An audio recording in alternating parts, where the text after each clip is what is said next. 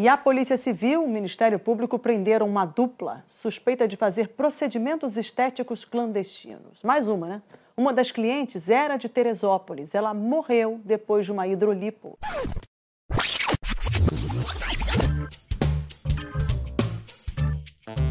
Olá, eu sou Edmilson Ávila e este é o um novo episódio do podcast que desenrola o Rio para você.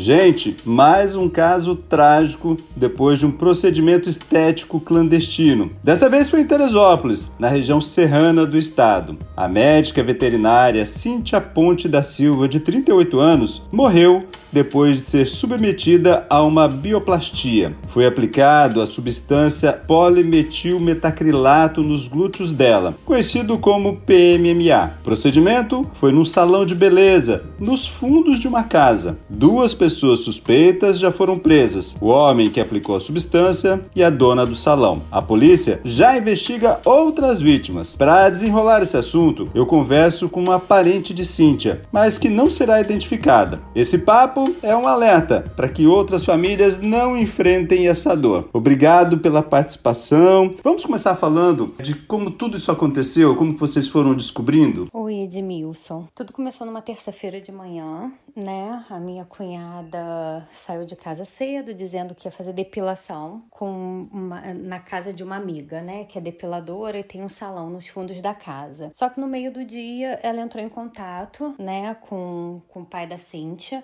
e aí dizendo que ela estava passando muito mal, que havia chamado a ambulância, enfim. A princípio, a história que foi contada pra gente foi que a Cíntia tinha tentado suicídio, tinha tomado muita medicação. Ela foi socorrida pelo SAMU, foi levada pro UPA, então ela foi internada, né, como intoxicação exógena, né, tentativa de suicídio. Mas os médicos da UPA também questionavam, porque os exames dela não aparentavam ser intoxicação exógena e sim envenenamento. E é, dali ela foi transferida para o hospital em Nova Friburgo, e lá no hospital foi que, na higiene da enfermagem, né, foi visto que a Cíntia tinha lesões no glúteo. E aí, quando o médico entrou em contato com a nossa família, ele falou que havia uma suspeita de que a Cíntia tinha passado por um procedimento estético clandestino. Eles descobriram isso na quinta-feira de manhã e tudo aconteceu na terça-feira de manhã. A minha cunhada ficou dois dias sem receber o devido tratamento de acordo com o que tinha acontecido, né? Ela estava sendo tratada de uma forma e deveria ter sido tratada de outra por conta da omissão de informação, né? Por essa suposta amiga dela, né? Que se dizia amiga, mas uma amiga não esconde esse tipo de informação vitalícia, né? A vida de uma pessoa. Aí vocês foram descobrindo o que foi acontecendo. Exato, e foi aí que a gente descobriu, mexendo no, no celular da Cíntia, que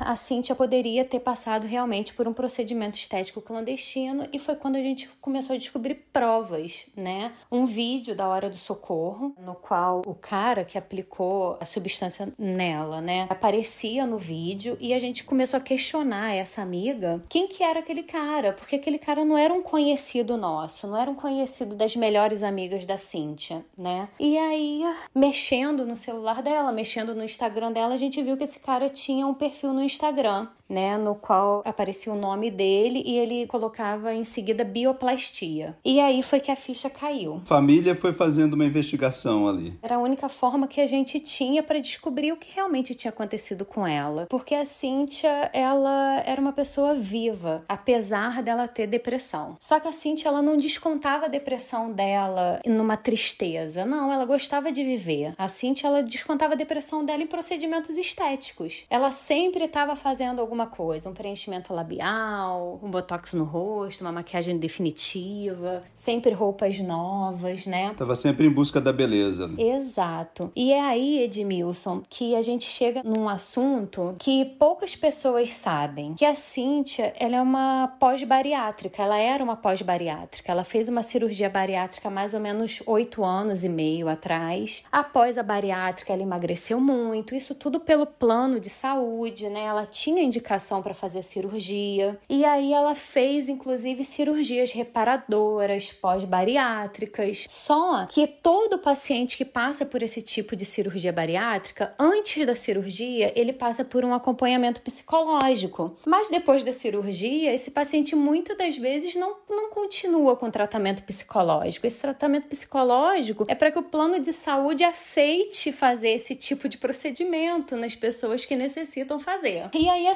Cíntia, depois que passou pelos procedimentos estéticos, ela vinha sempre em busca de uma perfeição que não existia, porque cada um é perfeito de um jeito. Então você acha que faltou esse acompanhamento logo depois? Acho, acho sim. E acho que esse é um ponto muito importante a ser tocado, porque a sociedade está muito doente em busca da perfeição. Então, para ter a perfeição, ela começou a se submeter a esses procedimentos. Sim, uma das pessoas suspeitas, né, que foram presas, disse que ela já havia feito esse procedimento outras vezes e infelizmente dessa vez parece que aplicou produto demais e ela não resistiu. Infelizmente.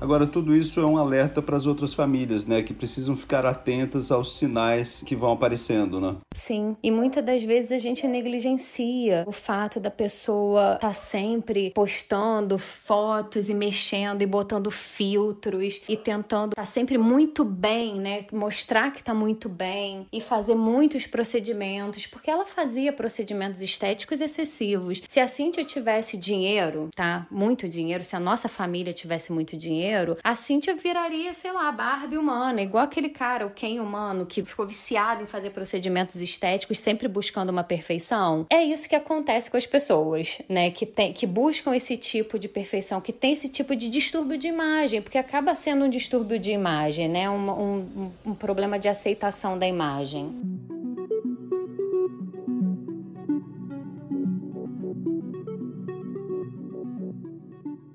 Esse desfecho todo só foi possível porque a família enfrentou tudo isso, né? A família foi em busca das informações, né? A gente não conseguia acreditar que a Cíntia tinha tentado se matar. Foi a primeira história que veio pra gente. Ela jamais faria isso. Para vocês que enfrentaram tudo isso, o que você diria para as pessoas que neste momento às vezes estão muito em busca da beleza de qualquer forma ou se submetendo a procedimentos em lugares que não são os, os adequados, né? E que é importante que as pessoas pessoas fiquem atentas? Ai, Edmilson, é difícil a gente falar, já que a gente perdeu uma pessoa que a gente ama muito. A gente vê que nem, nem nas famosas são perfeitas. Quantas vezes a gente já viu vídeo de edição de imagem, de revistas e tal. Então, assim, não, não adianta. A gente sempre vai olhar no espelho, sempre vai ter uma coisinha que incomoda. Mas, poxa, vamos olhar pro lado, vamos ver a nossa família, as pessoas que amam a gente, sabe? Porque numa situação dessa, hoje a gente não tem mais a Cíntia. Outra família família chorando, né, Edmilson? É por isso que a gente também busca por justiça. Então, sempre alertar galera jovem aí, que tá sempre em busca de uma perfeição, um corpinho maneiro. É difícil, é difícil fazer dieta, é difícil pra academia, é difícil, mas não existe o perfeito sem sacrifício, sabe? E também não existe o perfeito. O que, que é perfeito?